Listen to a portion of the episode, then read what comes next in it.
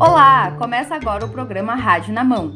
Esse podcast é uma colaboração entre o curso de jornalismo da Universidade Federal de Pelotas e o Instituto Federal de Educação, Ciência e Tecnologia do Rio Grande do Sul, Campus Rio Grande.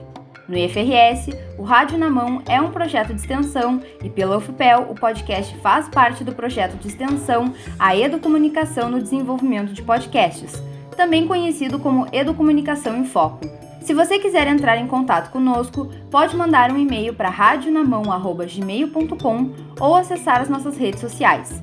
Nós estamos no Instagram como arroba Rádio Podcast e no Facebook como Rádio na Mão. Você também pode achar a gente pelos perfis do projeto da UFPEL. Estamos no Instagram como arroba educomuniquefoco e no Facebook como Educomunicação em Foco. Você pode mandar o seu feedback para a gente por mensagem e sugestões para os próximos episódios. Eu sou a Andrea Cardoso, estudante do curso de jornalismo, e o nosso tema de hoje é o Oscar 2021 e um debate para além da premiação. E para me ajudar a introduzir o nosso assunto, eu estou aqui com a Brenda Pacheco, a Isabela Barcelos e a Isadora Montanari. Olá, gente, tudo bem? É um prazer para mim poder participar dessa gravação. Vamos falar de filmes de Oscar e falar um pouquinho mal da academia, como é de praxe. E aí, gente, vamos falar então sobre o Oscar e falar sobre as coisas importantes, né? Que esse ano acho que a gente para um pouco e presta atenção no que, que tá acontecendo, principalmente por causa da pandemia, mas também porque a gente tem que sempre parar e prestar atenção na representatividade que a gente vê no Oscar, se a gente tá vendo diversidade. Eu acho que esse ano tá tudo muito mudado, então a gente tem que sentar e prestar atenção e já se preparar para o futuro. Oi, gente. Como as gurias disseram, tem várias mudanças aí pela frente. E vamos conversar um pouquinho, né? E entender um pouco sobre o que são essas mudanças e o que a gente pode esperar aí nessa premiação esse ano. E para quem não conhece o Oscar, é a premiação mais importante do cinema mundial, que acontece anualmente premiando os profissionais da indústria cinematográfica com a famosa estatueta dourada. A premiação, que acontece desde 1929, já passou por vários momentos históricos e agora, em 2021, a premiação enfrenta a pandemia de coronavírus, que afetou a vida de todo mundo, né? Como as gurias já falaram. Por causa da pandemia, as salas de cinema foram fechadas e muitos filmes que tinham estreia marcada para 2020 foram adiados ou até repensados. Segundo o levantamento da empresa de dados Comscore, feito a pedido da revista Veja, ao longo de 2020, os cinemas brasileiros viram a arrecadação despencar 78% em relação ao ano anterior. Apesar disso, a queda nacional ainda foi percentualmente menor do que a registrada nos Estados Unidos, que teve a pior bilheteria dos últimos 40 anos, conforme divulgado pelo Hollywood Reporter. De acordo com o site, os cinemas americanos embolsaram 80% a menos do que no ano anterior. Por causa disso, o Oscar precisou mudar algumas regras de elegibilidade dos filmes. Como muitas produções não puderam estrear nas salas de cinema, uma opção foi o lançamento pelos serviços de streaming, tipo Netflix, Amazon Prime e por aí vai. Mas a gente sabe que a experiência de ir ao cinema e assistir os filmes em casa é bem diferente. Agora eu quero saber das gurias o que, que elas acham dessa mudança, desse cenário aí que aconteceu durante a pandemia. Bom, eu, eu acredito que foi uma. que o caminho que eles seguiram foi o mais óbvio. Afinal, a gente. O, os serviços de streaming cresceram absurdamente durante a pandemia. Então, seria a coisa mais interessante a fazer, até, até para poder aproximar o público das obras e, enfim, ter uma, uma, uma, maior conexão e as pessoas se importarem mais com esses filmes e se importarem mais em torcer e em se interessar pela premiação. Uh, eu acredito que, pelo menos aqui em território brasileiro, a gente se beneficiou dessa, dessa medida, porque os filmes do Oscar, eles só chegam pra gente depois da premiação. E isso é muito prejudicial, eu acho, porque, bom, eu gosto de cinema, eu acompanho o Oscar tem pelo menos uns sete anos. E é muito chato tu querer, tu ter muito interesse nas histórias e tu só conseguir ter acesso a elas uh, dois meses depois do que elas já foram lançadas, depois que o Oscar já saiu, e com uma chance muito maior de tu receber spoilers, né? E, e já saber tudo que tá acontecendo no filme, tudo que vai deixar de acontecer. Além de que esse acesso fica restrito aos cinemas, e a gente sabe muito bem que cinema não é uma coisa barata. Tendo dito isso, eu acho que, de certa forma, a gente se beneficiou dessa medida, mas isso me deixa apreensiva com o que vai se tornar o cinema daqui a algum tempo, porque a gente não sabe uh, quanto tempo vai levar para o vírus ir embora de fato e a gente poder se considerar livres desse caos. E ao mesmo tempo, a nossa forma de consumir as coisas vai mudando, né? Vai se adaptando. Então, eu fico curiosa de saber se no futuro, no futuro próximo, os cinemas vão continuar tendo a mesma popularidade que tinham antes disso tudo acontecer. Uh, eu acho que, por um lado, sim, é muito positivo a gente ter tido os filmes uh, no streaming. Inclusive, eu me lembrei que na Netflix eu achei isso sensacional. Os filmes que foram indicados, pelo menos para alguma categoria, eles têm uma marquinha, né? Quando tu abre o filme e tu vê lá, indicado ao Oscar. Então eu achei isso sensacional, a maneira como a, a plataforma, tipo, se adaptou, digamos assim, ao Oscar, mostrando quais os filmes que são indicados para o pessoal saber. Eu achei isso super legal. Acho realmente que isso chama também mais público pro Oscar, como a Isa falou, super concordei. Realmente acho que isso acaba atraindo mais as pessoas também. Tá lá no Netflix, ver que tá indicado ao Oscar, já dá vontade de assistir. Mas eu, pelo menos, sempre fui. Por mais que aqui no Brasil a gente recebesse os filmes um pouco depois do Oscar, alguns a gente sempre conseguia assistir antes, né? E eu sempre fui muito fã de assistir os filmes no cinema. Eu ia. Começava, né, a award season, que a gente chama, né? Que é a época das premiações, janeiro, fevereiro, dezembro, por aí e já começava a entrar alguns filmes e já começava a chegar no cinema e a gente já começava a ir assistir. Então, eu sinto muita falta disso. Eu acho que esse ano uh, é um ano que todo mundo tá meio sem um pouco de animação pro Oscar justamente por causa disso, sabe? Porque a gente não teve essa experiência aqui no Brasil, falando, por mais que ela seja, né, não, não seja igual aos Estados Unidos, porque a gente não tem todos os filmes em cartaz, mas essa experiência de tu ir ao cinema, ver um filme que tá indicado ao Oscar, já te dá um gás maior para querer ver a premiação, para querer ver os próximos filmes, seja futuramente, seja, enfim, antes da premiação. Então eu acho que isso acaba tirando um pouco da nossa animação, sabe? Tanto que esse ano eu tô bem assim menos empolgada pro Oscar do que quando eu estive, né, nos, nos anos anteriores. Então, eu espero de verdade que a gente, né, consiga superar isso logo pra gente poder voltar às salas de cinema. E acho que isso vai mudar a maneira como a gente vai consumir filmes e o Oscar também, com certeza acredito que, pelo menos, a maneira como eu gostaria que vai ser feito é a gente ter esses filmes no cinema, né, disponíveis para todo mundo ver, e ter esses filmes também no streaming. Então, tipo, fica a critério do pessoal. Quer ver em casa, pode ver, mas também tem no cinema, né? Então, eu espero que seja assim futuramente, porque eu tô com muita saudade do cinema, tô com muita saudade de toda essa experiência de estar tá perto, né? Eu acho que quando a gente vai na sala do cinema, a gente tá mais perto, assim, de alguma maneira da produção cinematográfica. Então, eu acho que isso disparado afetou muito o Oscar, toda essa falta da experiência com o cinema. Então, espero que esse ano a gente consiga premiar filmes bons, porque a atmosfera já tá bem complicada. Eu acho que, de repente, essa questão de esse desânimo, né, geral, que as gurias comentaram a respeito do Oscar, vem muito também de toda uma sociedade que está um pouco cansada já, né, de assistir coisas e consumir coisas à distância. Por mais que o Oscar seja, né, um evento de televisão, quantas lives a gente assistiu, quantos eventos online a gente participou, e então eu acho que tá todo mundo muito cansado, assim, muito saturado disso. Ainda que o Oscar seja a maior premiação de cinema, ainda que muitas pessoas gostem de cinema e gostem de assistir filmes, eu acho que essa excitação pelo Oscar, né, também acabou ficando deixada de lado muito por isso, assim, né? E eu realmente espero que logo, logo a gente possa voltar ao cinema do jeito que era antes, né? Eu lembro de filmes que foram indicados ao Oscar, ou esses blockbusters, que são filmes que dão muito o que falar, né? As salas enchem muito. E coisa boa ter uma sala cheia, assim, e todo mundo vibrando no mesmo, no mesmo momento, ou triste no mesmo momento, né? É muito legal isso e faz muita falta. Eu acho que no momento que a gente tiver isso de novo, eu não sei, eu imagino que a gente vai vai ter um movimento bem grande assim para salas de cinema, né? Apesar de, de ser uma coisa que não é barata e que é acessível para uma parcela muito específica da população, né? Eu acho que quem pode, quem gosta, vai, vai estar lá, sim, com certeza. O que eu acho que aconteceu esse ano, na verdade, eu acredito que a pandemia acelerou várias coisas que já iriam acontecer, né? Mas não com toda essa velocidade. Eu acho que, por exemplo, os filmes lançados em serviço de streaming, até o ano passado, isso gerava uma grande discussão se esses filmes podiam ou não podiam ser indicados ao Oscar.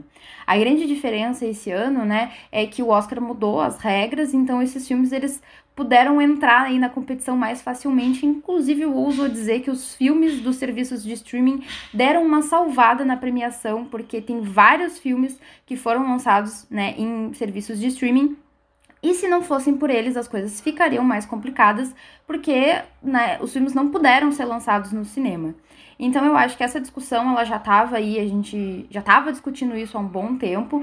Existem muitas pessoas aí, diretores, grandes figuras do cinema que são contra, que dizem que o cinema ele é feito para ser assistido na sala de cinema, não em casa, por causa da experiência. E de certa forma eu concordo e eu discordo, eu entendo o ponto dessas pessoas que falam sobre isso, porque realmente ir ao cinema é uma experiência que é completamente diferente se a gente assistiu ao filme na sala da nossa casa, ou pelo nosso celular, ou pelo computador. Mas a gente também tem que pensar que se a gente disponibiliza esses filmes em serviços de streaming, ah, uma parcela maior da população vai ter acesso né, a esse conteúdo. A gente sabe que aqui no Brasil, por exemplo, tem toda essa questão dos filmes do Oscar chegarem depois pra gente, e em muitas cidades a gente sabe que não existe cinema. Então essas pessoas elas não têm a possibilidade de assistir os filmes no cinema. Então se esses filmes estão disponíveis para ser assistidos de forma online, facilita as coisas. Mais pessoas vão ter acesso, mais pessoas vão se interessar pelo Oscar então, isso eu acho que é uma coisa positiva. Eu acho que isso já iria acontecer aos poucos. Eu acho que os filmes dos serviços de streaming, aos poucos, eles seriam aceitos na premiação, como alguns já aconteceram. Por exemplo, Roma foi um filme que ganhou o Oscar em 2019, né? Que é um filme feito pela Netflix e ele estava lá na premiação. Houve uma imensa discussão se aquele filme deveria estar ou não na premiação. E eu acho um pouco besteira, talvez, porque ele não deixa de ser um filme só porque ele não foi assistido na sala de cinema. Ele tem atores, os atores se esforçaram, os diretores, os roteiristas, toda a equipe se esforçou para fazer aquele filme. E, e ele é tão válido quanto os outros filmes, sabe? Mas eu realmente acho que a academia, ela é muito relutante quando a gente fala de mudanças. Isso a gente vai falar um pouco mais depois. E, e essa mudança, assim, de aceitar ou não os serviços de streaming, eu acho que seria muito inevitável, sabe? Porque é uma coisa que tá dominando tudo, assim, né? Todo mundo tem, assina praticamente pelo menos um serviço de streaming. Então era meio inevitável que isso acontecesse, mas a pandemia acelerou muito rápido esse processo de agora a gente vai ter que se obrigar a aceitar esses filmes, né? Porque não tem outra saída. Uh, e também porque é o seguinte, isso bota a prova que do que, que adianta a gente só selecionar filmes que sejam exibidos em salas de cinema muito restritos, seguindo métodos de enfim, todo, todos os protocolos de limpeza se ninguém vai querer assistir. E se poucas pessoas vão querer assistir, isso só deixaria a premiação 10, 15 vezes mais restrita do que ela já é. Sem falar também que uh, nos últimos anos, principalmente a Netflix, né? A gente vem vendo uma força muito grande nos originais da Netflix. A gente tá vendo cada vez mais esse serviço de streaming empenhado em trazer produções originais para nós. E eu acho até que isso uh, é um incentivo para novos produtores, para novos diretores, para novos roteiristas, para né, quererem fazer coisas novas para estar tá lá dentro da Netflix. Então realmente era inevitável, porque a maneira exponencial que a Netflix estava crescendo ia causar isso de alguma maneira, porque a gente ia ver cada vez mais produções fazendo muito sucesso e produções de muita qualidade dentro da Netflix, e ia ser inevitável, a gente ia ser até, acho que, injusto a gente não premiar essas, essas produções. Então, realmente foi o que a Andrea falou. A pandemia acelerou isso e o Oscar teve que se adaptar a, na marra mesmo. É isso que a Isadora comentou, é, a questão dos originais, eu acredito que, claro, existem todo esse filtro que o Oscar tem né, na hora de selecionar um filme, eles têm os critérios deles na hora de fazer a seleção de uma produção cinematográfica, mas eu acredito que seja, no futuro bem próximo, uma possibilidade de filmes de outras nacionalidades estarem entrando na premiação de uma forma de repente mais fácil, através desses serviços de streaming, né? Porque a partir dessas produções originais e tem muita coisa boa, muita coisa boa, né? Muita coisa de valor mesmo, assim, de estar tá colocando nesse mapa da premiação produções mais, não sei como dizer, mas mais, mais locais assim mesmo, né, que falem mais sobre determinado lugar de verdade, com pessoas daquele lugar, pessoas que tenham propriedade para falar daquilo, né? Para além de, de um diretor e atrizes e atores de Hollywood interpretando e contando história de lugares da onde eles não não, não vivem assim, da onde eles não fazem parte. Então eu acho que não sei, eu tenho esperança de que isso aconteça. Eu acho que a Brenda entrou num ponto, né, no nosso próximo ponto que a gente vai falar, que é a questão da diversidade. Né? A gente sabe que, como eu falei, que o Oscar ele tem uma relutância muito grande de aceitar coisas novas. Mas, por causa de muitas críticas que andaram acontecendo recentemente, eles resolveram criar regras para promover a diversidade e essas regras elas vão entrar em vigor em 2024, mas a partir do ano que vem elas já vão ser consideradas. E essas regras, elas são exigências que as produções elas devem cumprir para concorrer na categoria de melhor filme. Dentre essas exigências, por exemplo, estão ter atores principais de outras etnias que não a caucasiana, né, muito importante, e ter pelo menos 30% dos atores em papéis secundários ou menores que sejam mulheres, de grupos raciais ou étnicos, pessoas LGBTQIA+, ou pessoas com deficiências cognitivas ou físicas. Uh, essas regras também valem para o enredo e para as lideranças criativas, que é todo mundo que fica por trás das câmeras, os programas de estágio, oportunidades de emprego e também para a representação no marketing, na publicidade e na distribuição desses filmes. Com essas novas regras, a academia tenta atender às diversas críticas que sofreu nos últimos anos aí pela falta de representatividade na premiação, já que a maioria dos indicados sempre são brancos, principalmente homens brancos, e também cisgêneros, que são pessoas cuja identidade de gênero corresponde ao seu gênero de nascimento. Para a gente ter uma noção dessa falta né, de diversidade, ao longo dos anos na categoria de melhor direção, apenas sete mulheres foram indicadas até esse ano e só uma saiu vencedora, que foi a Catherine Bigelow, que ganhou o prêmio em 2010 pelo filme Guerra ao Terror. A primeira pessoa negra a ser indicada ao Oscar foi em 1940, 11 anos depois da primeira cerimônia.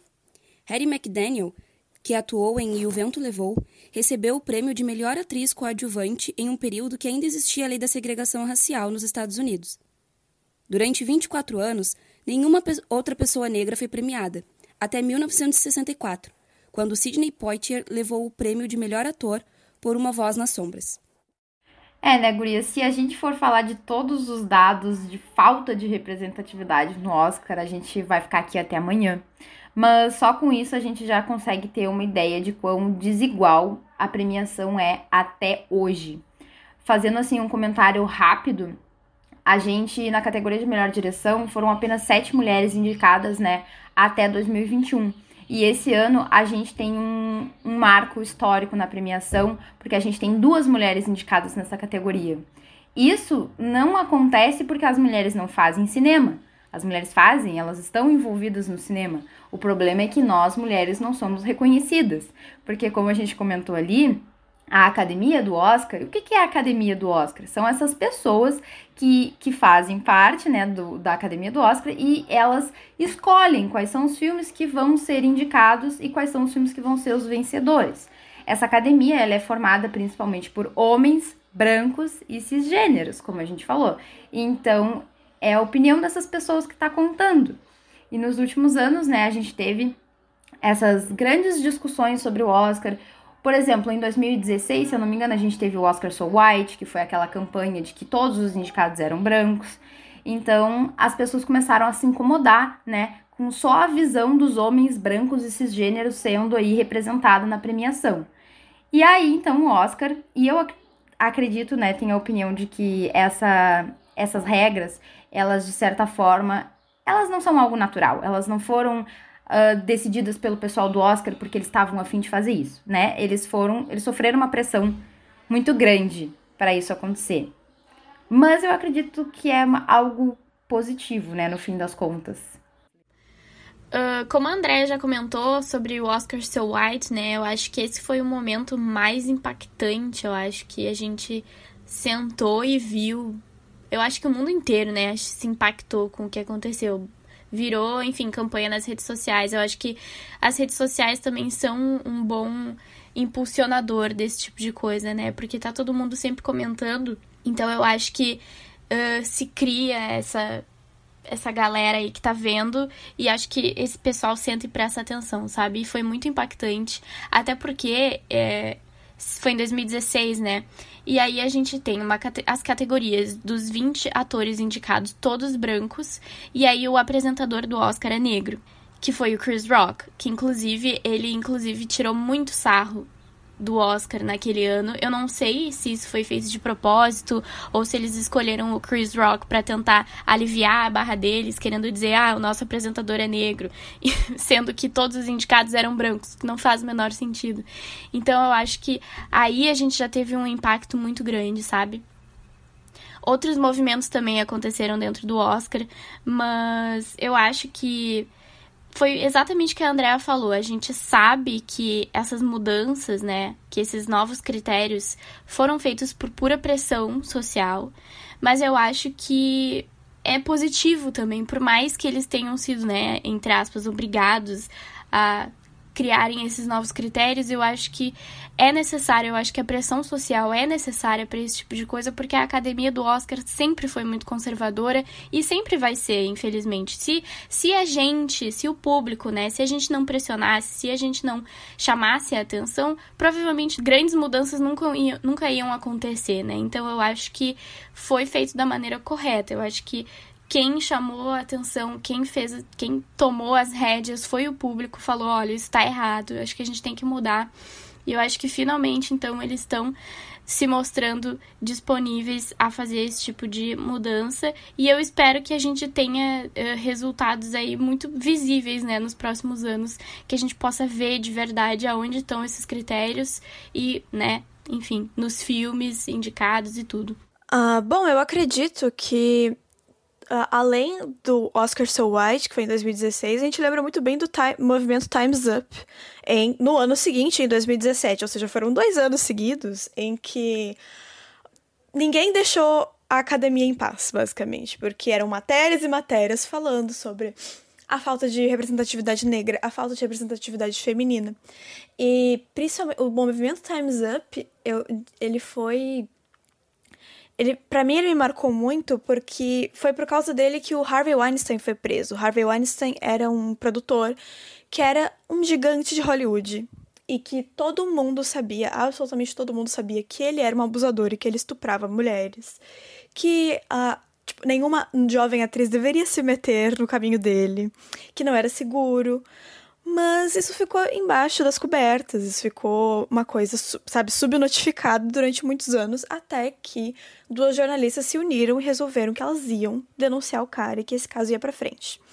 Ele está preso hoje em dia, então, de certa forma, isso deu certo, não é mesmo? E deu toda essa bagunça que a gente tá vendo os frutos surgirem agora. Uh, o Oscar, gente, apesar dele ser uma ele ser sim a premiação mais importante, ele só é uma premiação de cinema. E outras premiações que, cujo júri não é tão conservador já tem há anos uh, categorias muito, muito mais bem representadas, sabe? Já tem mulheres sendo premiadas há um pouco mais tempo, ainda assim, que sim seja menos. Já tem mulheres sendo representadas, já tem diretores negros ganhando visibilidade. Então, assim, o Oscar já estava ficando para trás. Entende? Já tava ficando uma premiação que as pessoas olhavam, gente, é sempre as mesmas coisas. São sempre os filmes de guerra que retratem os, os Estados Unidos como salvadores da pátria. São sempre as mesmas histórias, das mesmas, dos mesmos tipos de pessoa, dos mesmos tipos de diretores. Eles já têm diretores preferidos. Então, assim, é uma coisa que foi ficando cansativa e que é uma coisa que quando tu abre os teus olhos, tu não consegue mais desver, entre aspas. Uh, eu acredito que não. Tá longe, essas mudanças estão longe de ser, ai, uma tomar retomada de consciência da academia, como eles são bonzinhos e adoráveis e têm autocrítica. Eu não acho que seja isso. Mas eu acho que pode, pode trazer coisas ótimas, eu acho que pode. Enfim, pode fazer com que coisas tipo. Ano passado, quando Parasita, que, foi, que era um filme coreano, ganhar melhor filme, sejam coisas de rotina que o prêmio de melhor filme não seja mais uma coisa re restrita apenas às produções estadunidenses. E eu acho que isso deveria se tornar uma coisa mais comum, entende? Deles da própria academia entender que o cinema deles não é o centro do mundo. Entende? E que outros países estão produzindo histórias incríveis, que outros países sabem, sabem ter as suas próprias narrativas sem sempre se espelhar no cinema hollywoodiano. Isso que a Isa falou me lembrou muito o discurso do Bong Joon-ho quando ele recebeu a estatueta de melhor filme, que ele falou que é um momento, era um momento muito importante, né? E que a população americana tinha que superar a barreira da legenda. Isso me marcou, assim, muito, porque a gente vê que não só a academia, né, é um reflexo da sociedade americana também, porque eles não estão abertos, eles não estão acostumados a verem filmes de outras nacionalidades porque Hollywood é a indústria cinematográfica maior do mundo. Então, eles são o centro do mundo e pensar em outros tipos de produções para eles é absurdo. Então, eu acho que uh, o Oscar, não só a academia tem que se dar conta, acho que eles estão se dando conta, mas também o público americano tem que se dar conta que o Oscar já não é mais só americano, o Oscar é mundial. Tá todo mundo assistindo o Oscar. Principalmente agora tá todo mundo em casa assistindo lives, né, como a gente falou, assistindo a eventos, assistindo a TV, tá o mundo inteiro ligado no Oscar. Então, o Oscar não pode representar só uma coisa, só um país, só um nicho específico desse país. O Oscar é para o mundo inteiro. Então, o discurso do Bong Joon-ho acho que ficou marcado assim para mim para sempre, e é exatamente isso. Os Estados Unidos, o público, a academia tem que superar a barreira da legenda, né? Isso simboliza muito. Eu concordo com o que a Isabela falou, né? E eu eu penso assim que são medidas né, necessárias, assim, que tá na hora, já passou da hora de eles acordarem e abrirem os olhos para muitas questões, né? Mas eu fico pensando que, que essas regras, né, essas novas regras, são uma forma de enquadrar e adequar os filmes hollywoodianos, os filmes deles, né, numa discussão que está sendo feita e que eles não têm como fugir para mim é, é eu vejo dessa forma, sabe? Eu não vejo como uma forma de, de incluir outros filmes, incluir outras nacionalidades e realmente incluir diversidade. Me parece muito uma coisa de vamos usar essas, essas questões porque estão sendo discutidas para a gente não poder, para a gente não acabar perdendo né, a nossa fama, o barulho que a gente faz. Vamos, vamos enquadrar isso agora porque a gente precisa, né? E não uma questão de, de olhar uh, para os outros cinemas, né? De uma forma com atenção, assim. Porque se fosse por isso, eu imagino que tem muito filme sendo produzido todos os anos em todos os lugares, sabe? Se eles quisessem mesmo ter incluído essa questão da diversidade, essa pauta da diversidade, eles teriam passado a olhar essas produções com outros olhos, né? Com mais cuidado e não só porque eles produzem. Então eu acho que sim, diversidade, filmes uh, locais e, e filmes de nacionalidades diferentes, a gente vai ver em premiações diferentes, em festivais diferentes, sabe? Eu acho que isso ainda não vai mudar por um bom tempo. O que a gente vai ter de diferente no Oscar são filmes hollywoodianos, filmes estadunidenses com uma cara diferente, com uma roupagem diferente. Eu acho que aí sim essa, essas regras vão estar tá, vão tá tendo esse efeito, assim. Eu acho que eu concordo bastante também com o que a Brenda falou. Eu acho que eles podem sim se aproveitar desse momento para dizer: olha como a gente é legal e olha como a gente inclui essas pessoas diferentes nos nossos filmes, uhul.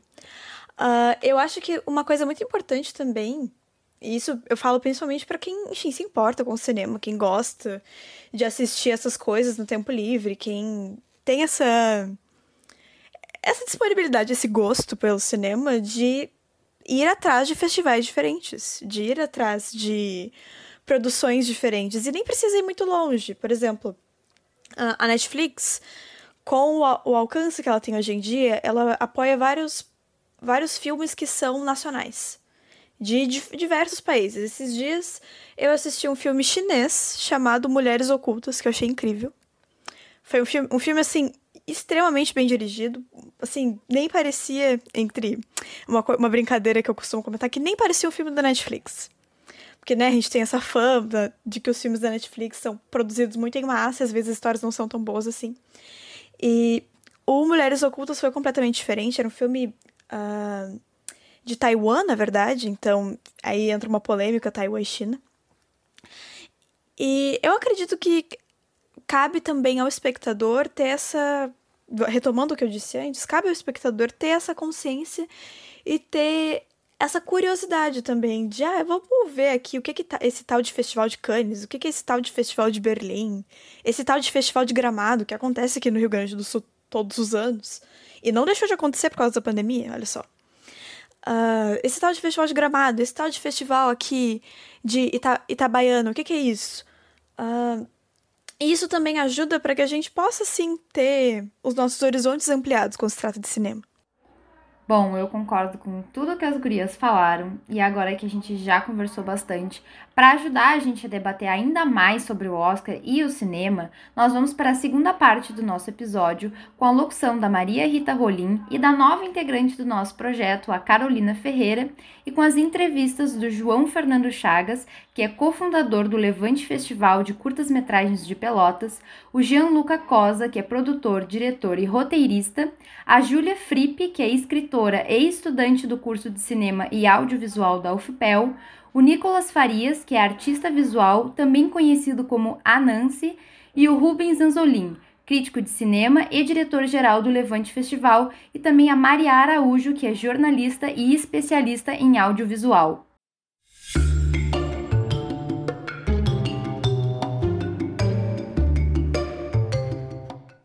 Pandemia afetou consideravelmente as produções audiovisuais e, consequentemente, a maior premiação do cinema, o Oscar. E em 2020, toda a população mundial precisou adotar novos hábitos, como usar máscaras e ficar em isolamento social, para evitar a propagação do coronavírus. E isso não foi diferente nos sets de filmagens. Como relata João Fernando Chagas, produtor de curtas-metragens e documentários, cofundador do Levante Festival de Curtas-Metragens de Pelotas.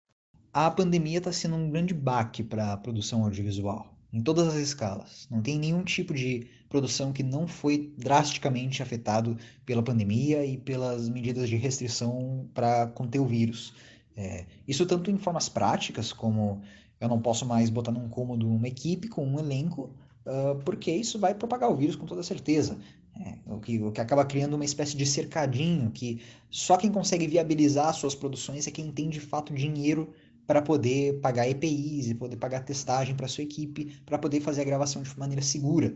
Eu, por exemplo, tenho um documentário em produção que a gente vai gravar daqui a uns dois meses e que a gente só vai conseguir gravar porque a gente conseguiu um edital emergencial para poder ter esse aporte financeiro para comprar testes para a equipe fazer antes e depois das gravações, para comprar máscaras, para comprar face shields, para comprar álcool gel, para comprar todas essas EPIs necessárias. Em países como o Brasil, não só a pandemia está afetando as produções cinematográficas. Gianluca Cosa, produtor, diretor e roteirista, afirma que questões políticas e a falta de incentivo à cultura também são um grande problema. No caso do Brasil, a questão sanitária se alia também com a questão política. Não preciso dar muitos detalhes, mas a política que é feita hoje, o executivo brasileiro, ele joga contra a cultura, faz de tudo para impedir que atividades culturais sejam realizadas no Brasil. Então, o cinema brasileiro, que é realizado majoritariamente por fundos nacionais, fundos de apoio à cultura, leis de incentivo de apoio à cultura que o Estado realiza, é, muitos projetos estão parados. Para quem não sabe, o, o Brasil tem uma agência regulatória e de incentivo, que é a Ancine, e essa agência foi tomada politicamente congelou praticamente toda a produção brasileira. O que acontece uh, são produções menores, produções que custeiam do próprio bolso uma tentativa de realização audiovisual da maneira que dá. Né? Se não é possível realizar um filme com diversas pessoas, presencialmente pelo menos, esses filmes são realizados remotamente, com poucos recursos e usando outros elementos é, criativos para a realização o que não acaba sendo o ideal. Como eu faço curadoria, eu tenho acesso a esses filmes, filmes de quarentena, né, que são filmes realizados durante a quarentena, às vezes com uma equipe muito reduzida ou com uma equipe de uma pessoa só, e não me parece o ideal ainda, uh, e não me parece algo que, que leva a, a se tornar um padrão, né? O cinema, querendo ou não, ele, ele é realizado por muitas mãos e vai ser difícil enxergar esse novo normal do jeito que está agora. De acordo com Julia Fripp, escritora e estudante do curso de Cinema e Audiovisual da UFPEL, nos últimos dois anos o Brasil vem sofrendo um desmonte no setor audiovisual, mas ainda existem alternativas no fomento à cultura. A gente bem sabe que aconteceu o desmonte do setor audiovisual e isso em menos de dois anos. A gente estava num processo de reconstrução de, do, do nosso setor, mas isso, esse processo levou dez anos e, tipo, em dois anos ele foi totalmente desmontado e é por causa do governo, por conta de, de tudo que a gente está vivendo, assim, também. Uh, e o que só prejudicou ainda mais a produção de novos filmes aqui no Brasil. É, tá, tá difícil. Eles facilitam muito uh, a nossa vida. Tipo, leis como o Aldir Blanc, que investem no setor audiovisual, possibilitam que a gente continue produzindo e continue distribuindo filmes apesar das nossas das dificuldades que a gente está vivendo. É, sem, eu queria também falar da, dos streams, né? Tipo a Amazon, a Globoplay e a Netflix, uh, que se multiplicaram assim, tipo, muito durante a pandemia, mesmo sendo menos acessíveis ao cinema autoral, uh, são uma baita mão na roda para o setor audiovisual. Devido à pandemia, os cinemas foram fechados e muitos filmes tiveram suas estreias adiadas ou repensadas para os serviços de streaming. Dessa forma, as premiações, principalmente o Oscar, precisaram mudar os seus critérios de elegibilidade. O artista audiovisual Nicolas Farias, também conhecido como Anansi, e o crítico de cinema e diretor-geral do Levante Festival, Rubens Anzolin, analisam sobre essa nova característica da premiação. Sem dúvida nenhuma, né, a cada ano a presença de filmes oriundos de plataformas de streaming, tipo Netflix, vai aumentar no Oscar, porque eu acredito muito que o olhar deles mudou, né? Que o olhar das plataformas mudaram. E eles estão investindo em filmes cada vez melhores, em diretores cada vez melhores, em atores cada vez melhores. E isso, obviamente, né, essa mistura toda, esse remix, né, esse mix de bons atores, bons diretores e boas histórias, vai sair bons filmes. E com bons filmes, eu não tenho dúvida nenhuma de que né, os votantes do Oscar vão acabar votando em um bom filme, né, com um bom lobby, né, com uma boa é, com bom marketing né, para o Oscar, vindo do Netflix, vindo da Amazon, enfim, vindo de qualquer outra plataforma. Eu acho que a pandemia ela acelera um pouco isso, né, porque tem muita resistência ainda dessas premiações, tipo Oscar, né, de trazer esses filmes que não são passados em cinema, né, na tela gigante, as pessoas podendo ver presencialmente.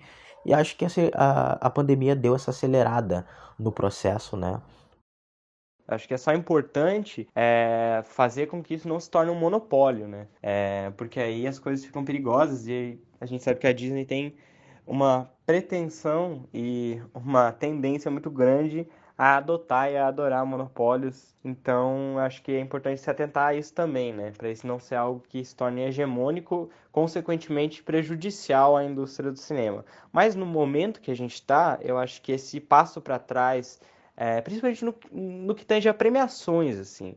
No que tange a premiações, eu acredito que cada vez mais o streaming deva competir com os filmes de estúdios que não são, né, de plataformas e deve ganhar seu espaço, até porque no que no, sentido de qualitativo, né, que é a ideia de você dar o louro para um filme, é, o, o, local de estreia dele ou de exibição não, não, não o faz melhor ou pior, assim. Então acho que é um ganho importante nesse sentido.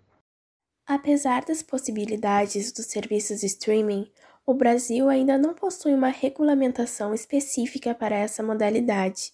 João Fernando Chagas explica que isso impede que os filmes nacionais com financiamento público estreiem nessas plataformas.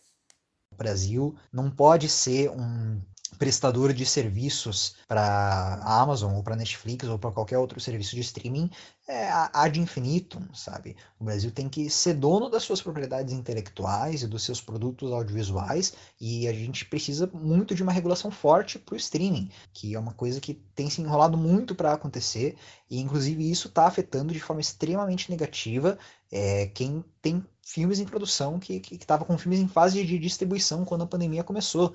Porque quando você faz um filme com financiamento público, eh, esse filme ele tem que ser exibido em primeira janela no cinema. É, então tem muito filme que está finalizado, que está pronto para ser lançado, mas que não pode finalizar a sua prestação de contas porque ele não foi exibido ainda, ele não foi distribuído, justamente porque o streaming ele não se encaixa dentro dessas requisições e é porque a gente não tem a regulação do streaming. Como percebemos, a ascensão do streaming é uma realidade que mudou até mesmo os critérios de elegibilidade do Oscar. E todo o alcance dessa nova maneira de consumir produtos audiovisuais tem levantado a questão a respeito da sobrevivência das salas de exibição.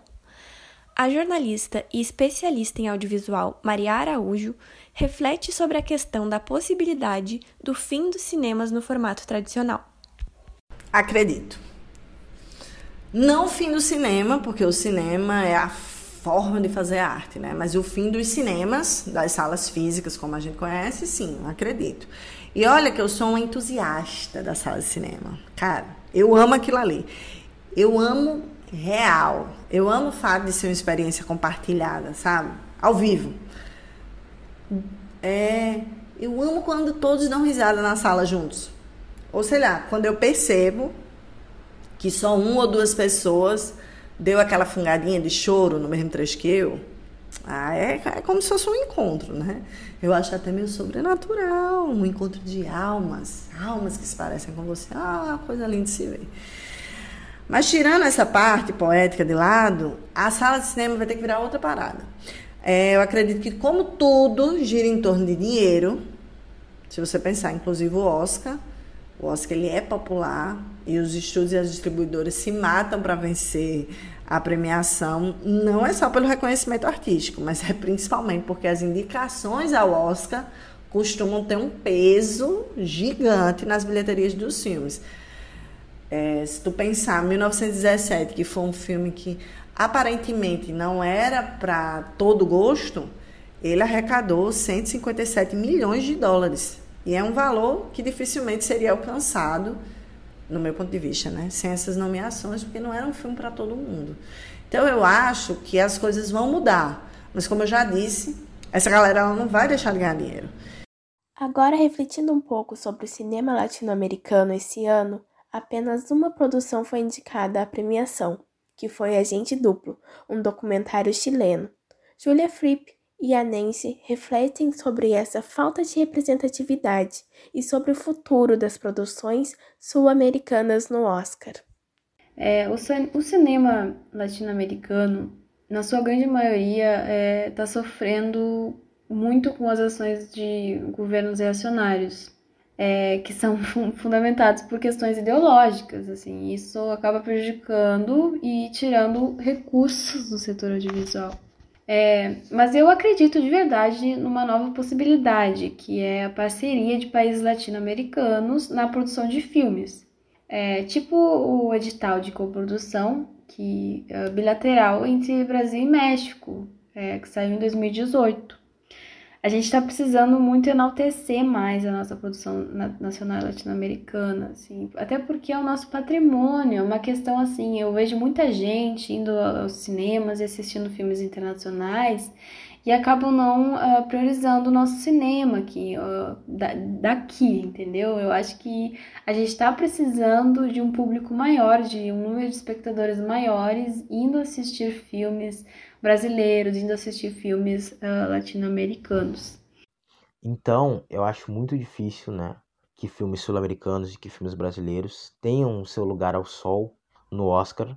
Só se for um filme muito fora da curva, muito incrível, que aí acaba, né, é, recebendo, né, indicações. Mas é muito raro, muito raro mesmo, porque o Oscar é o melhor filme americano, né? Porque se o Oscar não fosse voltado para o melhor filme americano, muito provavelmente nas melhores categorias nós não teríamos nenhum americano concorrendo. Não teria nenhum diretor americano, não teria nenhum diretor branco, não teria nenhum filme né, relacionado a pautas né, que eles gostam de levantar no Oscar, enfim. Mas eu acho bem, bem complicado mesmo essa situação, né? Até porque também existe, pelo menos no Brasil, eu não sei nos outros países sul-americanos, né, uma, uma glamorização do cinema norte-americano. As salas de cinema, por exemplo, é mais filme da Disney, da Marvel, enfim, é mais filme de Hollywood, né, mais filme dos Estados Unidos do que filme nacional. Raramente tem um filme nacional e ninguém se interessa pelo filme nacional. Então isso também dificulta um pouco, né, o filme ele ser visto como um grande filme ou como um filme muito incrível que as pessoas têm que ver. Eu acho que muita coisa tem que mudar, tem que mudar a síndrome de vira-lata, a gente tem que dar mais valor ao cinema nacional, a gente tem que dar mais valor ao cinema sul-americano. A escola de cinema, por exemplo, Argentina, ela é incrível, ela é muito boa e deve ser valorizada. Igual a escola de cinema brasileira, tem filmes incríveis aqui no Brasil, mas a gente não dá o devido valor, né? Porque tudo que vem de fora é o que é bom. Apesar das produções sul-americanas não terem tanto espaço no Oscar, a premiação continua sendo extremamente relevante para o mundo todo. Com o objetivo de promover a diversidade, a partir de 2024, os filmes deverão estar de acordo com as novas regras da academia para concorrerem pela categoria de melhor filme, como ter protagonistas ou coadjuvantes pertencentes a uma etnia ou grupo racial pouco representado. João Fernando Chagas acredita que essas mudanças fazem parte de um movimento simbólico. Quando você for parar para ver é, os detalhes de quais são os critérios para você se encaixar nelas. Então é um movimento muito simbólico, eu acho. O que não é uma coisa ruim, mas é, poderia ser mais. Porque, na verdade, a grande questão é que o que vai mudar de fato o caráter da academia é, são os membros dela. Porque a, a população que forma os membros da academia, eles ainda é majoritariamente formada por homens brancos, cisgênero e, e, e heterossexuais, é por causa que as pessoas entram para a academia e elas continuam nela pela vida inteira, ninguém é expulso da academia. Então, como população, ela vai demorar ainda a, a mudar a sua, sua composição porque nos últimos anos eles têm convidado mais pessoas negras, mais mulheres, mais pessoas LGBT para formar a sua, a sua nova bancada de membros, digamos assim, mas é, é, é uma mudança que, que, que demora muito a, a, ter efeitos práticos nos filmes que são indicados e nos filmes que são premiados. Então eu vejo essas novas regras de elegibilidade como uma espécie de band-aid meio simbólico, assim. Mas, no final das contas, eu, eu, acho que é, é positivo, por mais simbólico que seja. Para continuar refletindo sobre essas regras, precisamos lembrar que ao longo dos anos, a categoria de melhor direção sempre foi liderada por homens. Esse ano, pela primeira vez na história, há duas diretoras mulheres concorrendo: Chloe Zhao, de Land, e Emily Fennell, de Bela Vingança, Maria Araújo pondera sobre a representatividade feminina no Oscar. Ao mesmo tempo que eu fico feliz que o reconhecimento está vindo, eu fico triste porque esse reconhecimento só veio agora, né? E a história do cinema ela é, como toda a história, também a história de grandes mulheres, né, que tiveram que enfrentar lugares dominados por homens só para simplesmente criar para realizar os filmes delas, é, oferecer o ponto de vista enquanto realizadoras, diretoras. E se a gente se aprofunda na história, a gente vai saber que as primeiras diretoras de imagem, elas eram mulheres. Elas cortavam e colavam os rolos de cinema com a sensibilidade adquirida não só do trabalho artesanal, como alguns machistas podem dizer, mas também uma sensibilidade da observação da vida, né? porque a gente gera a vida, a gente tem uma, uma observação da vida singular. Então, essa discrepância no reconhecimento de homens e mulheres nos cargos de direção, elas são um reflexo da discrepância social. É, eu sei que parece que eu estou sendo bem óbvia, mas é importante a gente frisar que isso reforça a invisibilidade do poder das mulheres no cinema e fora dele, né? Então, quando vocês me falam que é a primeira vez na história que duas diretoras vão concorrer ao Oscar, eu penso também é, que é a primeira vez na história que, enfim, os artistas eles estão tendo a oportunidade de ver, né, de, de não só os artistas, mas quem consome arte, de ver uma das suas tarefas pilares, que é a tarefa de oferecer ao mundo um ponto de vista singular sobre uma história, um sentimento, o propósito do artista de apresentar uma nova maneira de ver e contar algo, é como se, enfim, pela primeira vez, isso fosse feito de forma plena e a gente pudesse ter um acesso de forma plena. Porque se você parar para pensar, a ausência de mulheres nessas atividades, nessas expressões artísticas e premiações, também significa a ausência de um olhar e da expressão do lugar de mulher no mundo. Então, se a gente passa a vida inteira assistindo filmes onde os homens mostram o ponto de vista deles sobre o que é ser mulher, algo está errado. Por mais que o debate sobre representatividade feminina tenha se intensificado nos últimos anos, as mulheres já estavam envolvidas com o cinema desde o século XIX, como relembra Julia Fripp.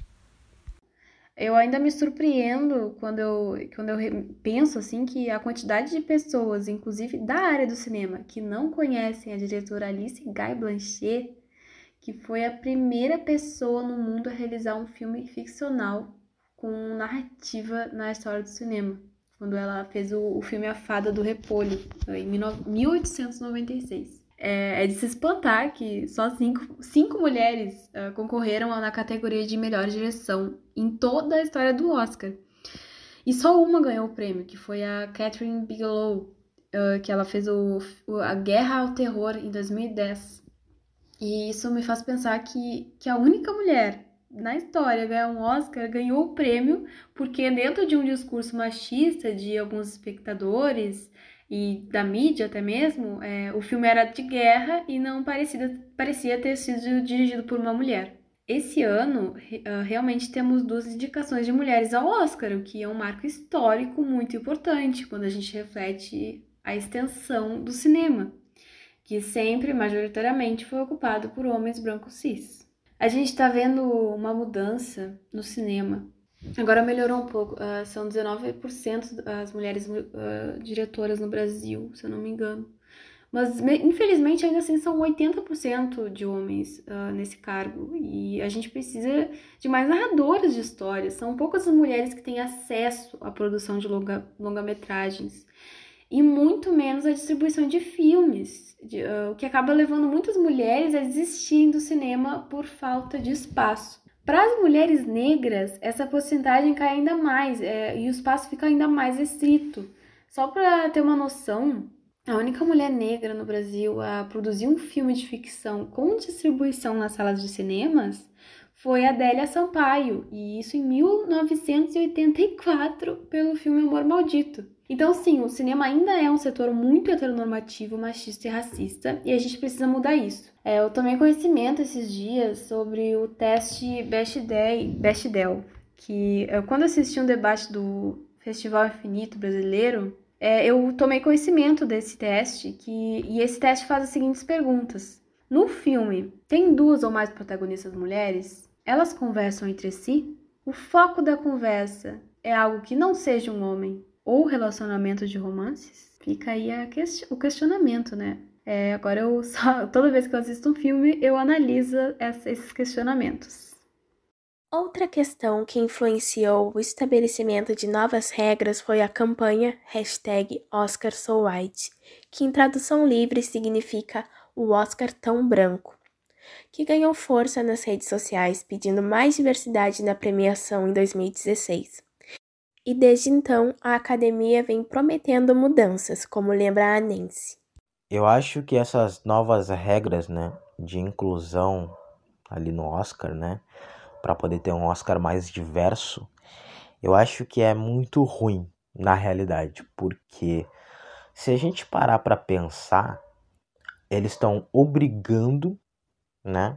Eles estão obrigando as pessoas a votarem praticamente, né, ou a incluírem filmes, né, que tenham mais diversidade, né? Ou na realidade eles estão obrigando aos filmes que queiram concorrer e ganhar o Oscar a colocar essa diversidade no seu filme de forma forçada. É meio complicado, assim, né? Porque a representatividade no Oscar, ela não existe. Ela passou a existir depois de muitas críticas, né, ao Oscar So White, o Oscar que foi brilhantemente, entre aspas, apresentado pelo Chris Rock, que querendo ou não estava ali fazendo parte do sistema, então não estava fazendo parte da solução, né, mas sim parte do problema, né, que pode ser é, o Oscar, né, por exemplo, o Oscar So White com um apresentador preto, né, meio contraditório, mas enfim. Eu acho que tipo assim é meio complicado essa situação, sabe, de forçar né, as produtoras, os diretores, enfim,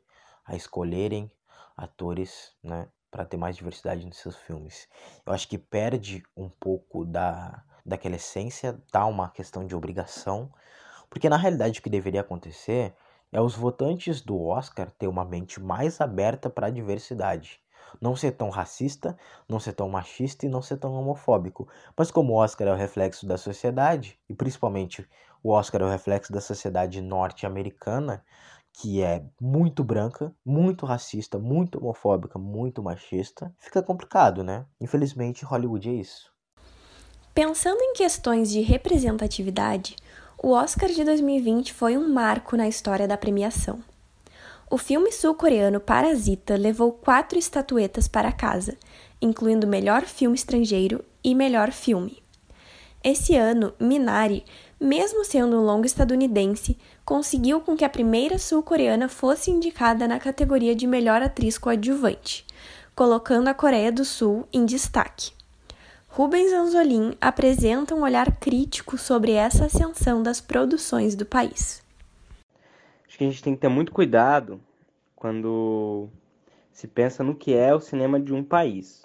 Minari, por mais que tenha atores sul-coreanos, não é um filme sul-coreano. É um filme falado em língua inglesa que participa do grande Star System de Hollywood. É um filme de um, de um padrão de consumo hegemônico, o que não o torna ruim ou bom. Isso não é qualitativo, isso é, isso, isso é uma questão de, de informação e de encaixe de onde está esse produto. Quer dizer, é um filme não é bom ou ruim por ser de massa ou de um consumo de massa, acho que essa não é nem a questão, né? Mas é, eu queria frisar que, apesar de contar com atores sul-coreanos, Minari não é uma produção que leva dinheiro necessariamente para a indústria daquele país.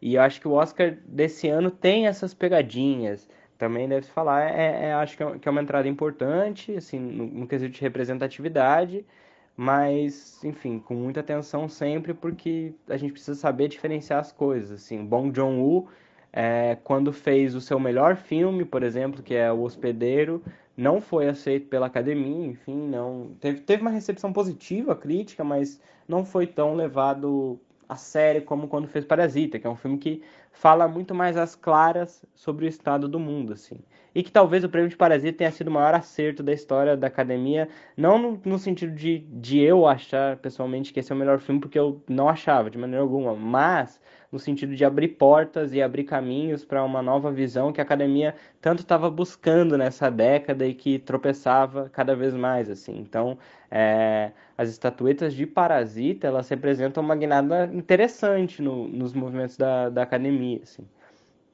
Para finalizar o episódio, Maria Araújo e a Nancy refletem sobre suas perspectivas para o Oscar de 2021, que vai acontecer no dia 25 de abril. E nesse momento também existe uma pergunta que pode ser feita sobre essa cerimônia, que é o que a academia pode buscar para premiar em um período tão obscuro da história. Lembrando vocês que após o 11 de setembro, o Oscar premiou Chicago e O Senhor dos Anéis né? Que são produções mais leves do que, sei lá, por exemplo, os ganhadores recentes, 12 anos de escravidão, Moonlight. E o que é que o Oscar vai trazer, né, nesse momento? Eu acredito que é muito difícil a gente conseguir comparar uma arte com a outra, né? Um filme com outro filme, uma atuação com outra atuação quando a gente está falando de arte. Porque o que é arte? Para mim, arte é a expressão de sentimentos. E os filmes, para mim, têm a função de tocar as pessoas com as suas histórias, né? E se a gente partir por esse ponto, fica difícil definir qual o melhor filme, qual o melhor ator, qual a melhor trilha sonora, qual a melhor edição. Talvez essas categorias técnicas sejam um pouquinho mais fáceis se a gente tiver alguns critérios, né?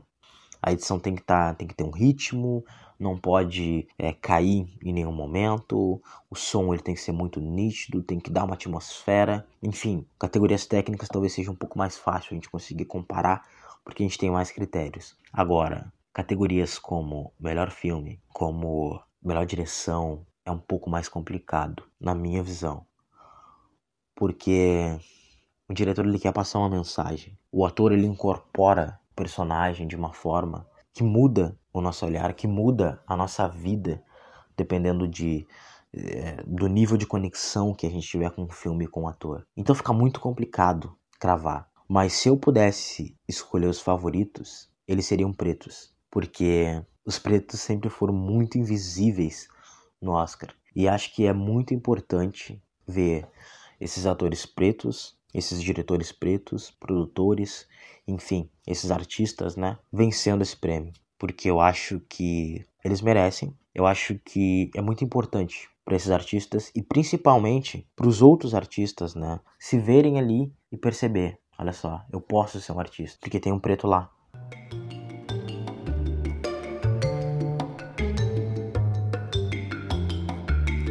E é com essas mensagens e reflexões sobre a maior premiação do cinema que o programa de hoje vai chegando ao fim e eu gostaria de agradecer a todos os entrevistados que participaram. Também quero agradecer a Brenda, a Isadora e a Isabela que participaram do início do programa comigo e as nossas locutoras Carolina e Maria Rita. Rádio na Mão é uma produção do curso de jornalismo da Universidade Federal de Pelotas e do Instituto Federal de Educação, Ciência e Tecnologia do Rio Grande do Sul, Campus Rio Grande. O programa de hoje tem produção de Andréa Cardoso, Brenda Pacheco, Carolina Ferreira, Isabela Barcelos, Isadora Montanari, Lisandra Miranda e Maria Rita Rolim. Tem edição de Andréa Cardoso e Lisandra Miranda e coordenação das professoras da UFPEL, Marisley Ribeiro e Michele Negrini e da professora Raquel Ferreira do IFRS Campus Rio Grande. A gente fica por aqui, até o próximo episódio.